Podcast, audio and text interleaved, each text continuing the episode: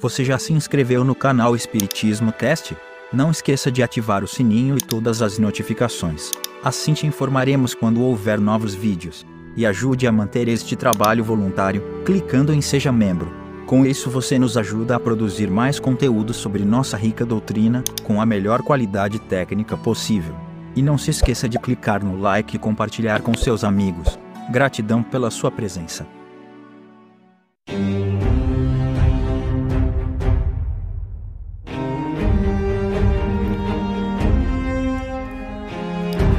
Olá, meus amigos, minhas amigas, como é que vocês estão? Sejam bem-vindos a mais um episódio onde estudamos o livro fundamental do Espiritismo, O que é o Espiritismo? É um resumão sobre a doutrina espírita e que eu espero te dê vontade de estudar mais aprofunda aprofundadamente uh, os livros fundamentais, os outros livros fundamentais. Nós estamos falando sobre as noções é, no capítulo sobre as noções elementares do Espiritismo. Falamos de mediunidade, de médiums, agora nós vamos falar sobre as qualidades dos médiums. A faculdade mediúnica é uma propriedade do organismo e não depende das qualidades morais do médium. Ela se nos mostra desenvolvida, tanto nos mais dignos como nos mais indignos. Não se dá, porém, o mesmo com a preferência que os espíritos bons dão ao médium. Então a gente começa entendendo que mediunidade é uma qualidade física, está no corpo desde quando nasce. Então não importa se é uma boa pessoa ou uma má pessoa, a mediunidade é sua porque é uma qualidade sua, física, como uma cor de olho, entendeu? Mas a companhia de espírito que você vai atrair, aí sim depende da sua da sua moral, né? Da sua bondade ou maldade. Os espíritos bons se comunicam mais ou menos de boa vontade por esse ou aquele médium, segundo a simpatia que lhe votam. A boa ou má qualidade de um médium não deve ser julgada pela facilidade com que ele obtém comunicações, mas por sua aptidão em recebê-las boas e em não ser ludibriado pelos espíritos levianos e enganadores. Então nós estamos falando aqui que um bom médium não é aquele que recebe um monte de comunicação é, por sessão entende? Mas sim pela qualidade das mensagens que recebe. Se ficar recebendo só mensagem fútil, idiota, retardada, que não diz nada com nada, ou que está assinando com nomes pomposos e. Então, aí não tem muita qualidade do médium, né? Os médiums menos moralizados recebem também, algumas vezes, excelentes comunicações, que não podem vir senão de bons espíritos, o que não deve ser motivo de espanto, é muitas vezes no interesse dos médiums e com o fim de dar eles sábios conselhos. Se eles os desprezam, maior será a sua culpa, porque são eles que lavram a sua própria condenação. Deus, cuja bondade é infinita, não pode recusar assistência àqueles que mais necessitam dela. O virtuoso missionário que vai moralizar os criminosos não faz mais que os bons espíritos com os médiums imperfeitos. De outra sorte, os bons espíritos, querendo dar um ensino útil a todos, servem-se do instrumento que têm à mão, porém, deixam-no logo que encontram outro que lhe seja mais afim e melhor se aproveite de suas lições. Então, dos médiums menos moralizados, percebe-se que não fala mal os médiums, né, podem receber boas comunicações de espíritos bons e isso é para o seu próprio crescimento. Agora, se ele deixa isso para lá, não está nem aí com a paçoca, esses espíritos não se aproximam mais. Não quer aprender? Beleza, deixa ele ser envolvido aí pelos espíritos que ele tem afinidade. É assim que funciona. Retirando-se os bons espíritos, os inferiores, que pouco se importam com as más qualidades morais do médium, acham então o campo livre. Resulta daí que os médiums imperfeitos, moralmente falando, os que não procuram emendar-se, tarde ou cedo são presas dos maus espíritos, que, muitas vezes, os conduzem à ruína e às maiores desgraças, mesmo na vida terrena. Quanto à sua faculdade, tão bela no começo e que assim devia ter sido conservada, perverte-se pelo abandono dos bons espíritos e, afinal, desaparece. Então, isso já está falando como é que a mediunidade é uma coisa séria que deve ser levada a sério e ser exercida com responsabilidade, seriedade e bondade acima de tudo. Os médiums de mais mérito não estão ao abrigo das mistificações dos espíritos embusteiros, primeiro, porque não há ainda, entre nós, pessoa assaz perfeita, para não ter algum lado fraco, pelo qual dê acesso aos maus espíritos. Segundo, porque os bons espíritos permitem mesmo, às vezes, que os maus venham, a fim de exercitarmos a nossa razão, aprendermos a distinguir a verdade do erro e ficarmos de prevenção, não aceitando cegamente e sem exame tudo quanto nos venha dos espíritos. Nunca, porém, um espírito bom nos virá enganar, o erro, qualquer que seja o nome que o apadrinhe, vem de uma fonte má, essas mistificações ainda podem ser uma prova para a paciência e perseverança do espírita, médium ou não, e aqueles que desanimam, com algumas decepções, dão prova aos bons espíritos de que não são instrumentos com que eles possam contar. Como todo aprendiz, vai bater cabeça. Então, na mediunidade, mesmo que você tenha boa intenção, pode vir comunicações esquisitas mas é para te treinar e treinar as pessoas que trabalham com você a identificar essas más comunicações e não desanimar por causa disso. Faz parte, isso é permitido pela espiritualidade amiga para que a gente desenvolva a nossa, o nosso conhecimento, né? para que a gente saiba distinguir uma coisa da outra. E segue em frente, persevera, que é assim mesmo que acontece. Não nos deve admirar ver maus espíritos obsidiarem pessoas de mérito, quando vemos na terra homens de bem perseguidos por aqueles que o não são. É digno de nota que, depois da publicação de O Livro dos Médiuns, o número de médiums obsidiados diminuiu muito. Os médiums, prevenidos, tornam-se vigilantes e espreitam os menores indícios que lhes podem denunciar a presença de mistificadores. A maioria dos que se mostram ainda nesse estado não fizeram o estudo prévio recomendado, ou não deram importância aos conselhos que receberam. Olha que curioso, né? Depois que, que Kardec publicou o livro dos médiuns, né? Uh, o número de médiuns obsidiados diminuiu muito, provando que o conhecimento vai nos libertar. É saber distinguir uma coisa da outra é que vai nos libertar e permitir continuar no trabalho amoroso da mediunidade. O que constitui o médium propriamente dito é a faculdade. Sob este ponto de vista, pode ser mais ou menos formado, mais ou menos desenvolvido. Lembrando que a faculdade é, é um fator físico, tá? Independe da, da sua moral. O médium seguro, aquele que pode ser realmente qualificado de bom médium, é o que aplica a sua faculdade, buscando tornar-se apto a servir de intérprete aos bons espíritos. Poder que tem o médium de atrair os bons e repelir os maus espíritos está na razão da sua superioridade moral, da posse do maior número de qualidades que constituem o homem de bem. É por esses dotes que se com se lia a simpatia dos bons e se adquire ascendência sobre os maus espíritos. Você entendeu? Como você evita ser enganado, ser enganada? Simplesmente se aperfeiçoando como pessoa. Né? Um caminho é, é difícil, porque estamos todos nele, mas você não vai perder seu tempo, porque é melhor para você, e talvez a mediunidade te torne uma pessoa melhor, porque você vai exercer este, este todos os dias, vai praticar ser uma pessoa um pouquinho melhor do que foi no dia anterior isso vai te ajudar na mediunidade, nas comunicações, de não ser vítima de comunicações falsas ou espíritos levianos, e vai te ajudar também na evolução como espírito. Isso é fantástico.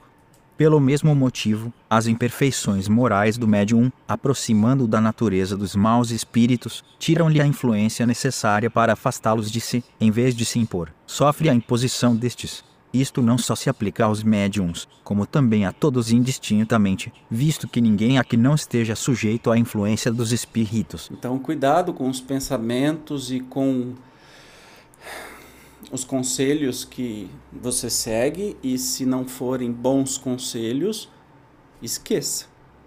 Né?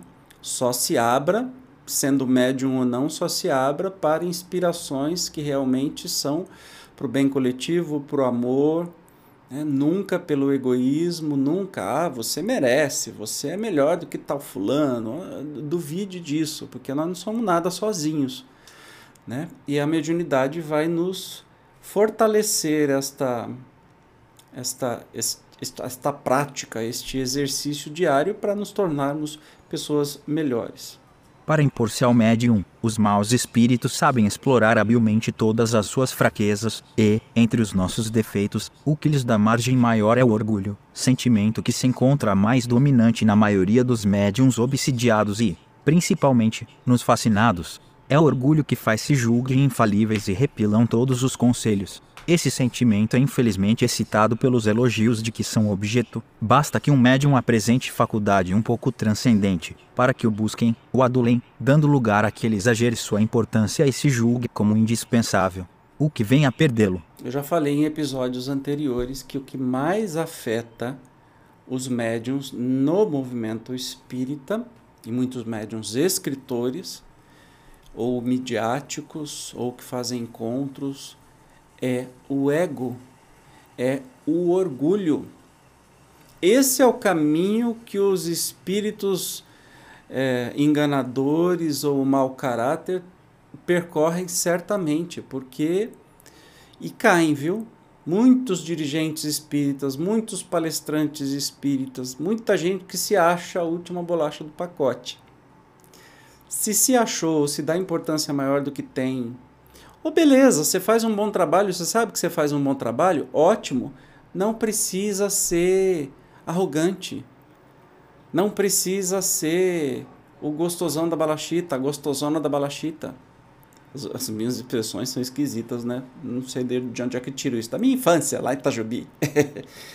então, muito cuidado. Para você que trabalha no meio espírita, muito cuidado com o ego humildade acima de qualquer coisa, porque tudo isso é trabalho. O que a gente faz aqui nesse canal é trabalho, não é aparecimento. É o desejo de compartilhar esse conhecimento que me libertou, que me tirou de uma situação muito ruim que eu estava espiritualmente, emocionalmente, e me trouxe à luz. Eu quero compartilhar com você. Por isso que eu faço esse trabalho voluntário. Eu não estou fazendo isso para ganhar likes, para ganhar curtidas ou para ser mais ou menos do que ninguém. Eu fico feliz se um vídeo tem muitos views, muitas pessoas assistiram, porque tiveram contato com a mensagem. Não fico feliz para ficar olhando essa cara feia, horrorosa. Aliás, toda vez que eu vou reassistir algum vídeo que eu filmei, eu acho uma sobrancelha que está fora, uma olheira, não sei o que, eu me odeio. Mas a mensagem é linda. Entende? E é isso que eu quero transmitir para você. Então, a gente precisa ficar muito atento com o ego. O ego, o orgulho, que é onde o bicho pega. Ah, se pega. Enquanto o médium imperfeito se orgulha pelos nomes ilustres, frequentemente apócrifos, que assinam as comunicações por ele recebidas e se considera intérprete privilegiado das potências celestes, o bom médium nunca se crê assaz digno de tal favor ele tem sempre uma salutar desconfiança do merecimento do que recebe e não se fia no seu próprio juízo. Não sendo senão um instrumento passivo, compreende que o bom resultado não lhe confere mérito pessoal, como nenhuma responsabilidade lhe cabe pelo mal, e que seria ridículo crer na identidade absoluta dos espíritos que se lhe manifestam. Deixa que terceiros, desinteressados, julguem do seu trabalho, sem que o seu amor próprio se ofenda por qualquer decisão contrária do mesmo modo que um ator não se pode dar por ofendido com as censuras feitas à peça de que é intérprete. O seu caráter distintivo é a simplicidade e a modéstia. Julga-se feliz com a faculdade que possui, não por vanglória, mas por lhe ser um meio de tornar-se útil, o que faz de boa mente quando se lhe oferece ocasião, sem jamais incomodar-se por não o preferirem aos outros. Os médiums são os intermediários, os intérpretes dos espíritos ao evocador e mesmo ao simples observador cabe apreciar o mérito do instrumento. Mais uma vez, conselhos salutares para você exercer a sua mediunidade com sabedoria. Não se deslumbre com os nomes das psicografias, especialmente se são nomes famosos. Cleópatra assinou, é apócrifo, ou seja, é falso. Ah, quem assinou aqui foi Jesus Cristo. Oi! Arrogante, né? Então, não que Jesus não possa se comunicar, obviamente que ele pode, mas tenho certeza que ele não escreveria o seu nome. Entendeu? Porque ele nos conhece, ele sabe a nossa pequenez, ele sabe o nosso egoísmo, o nosso orgulho, o que a gente faria com isso. Como eu já disse, certamente o Chico Xavier já se comunicou em um monte de lugar, mas ele não colocou o nome Para que, que ele faria isso? Para gerar uma disputa?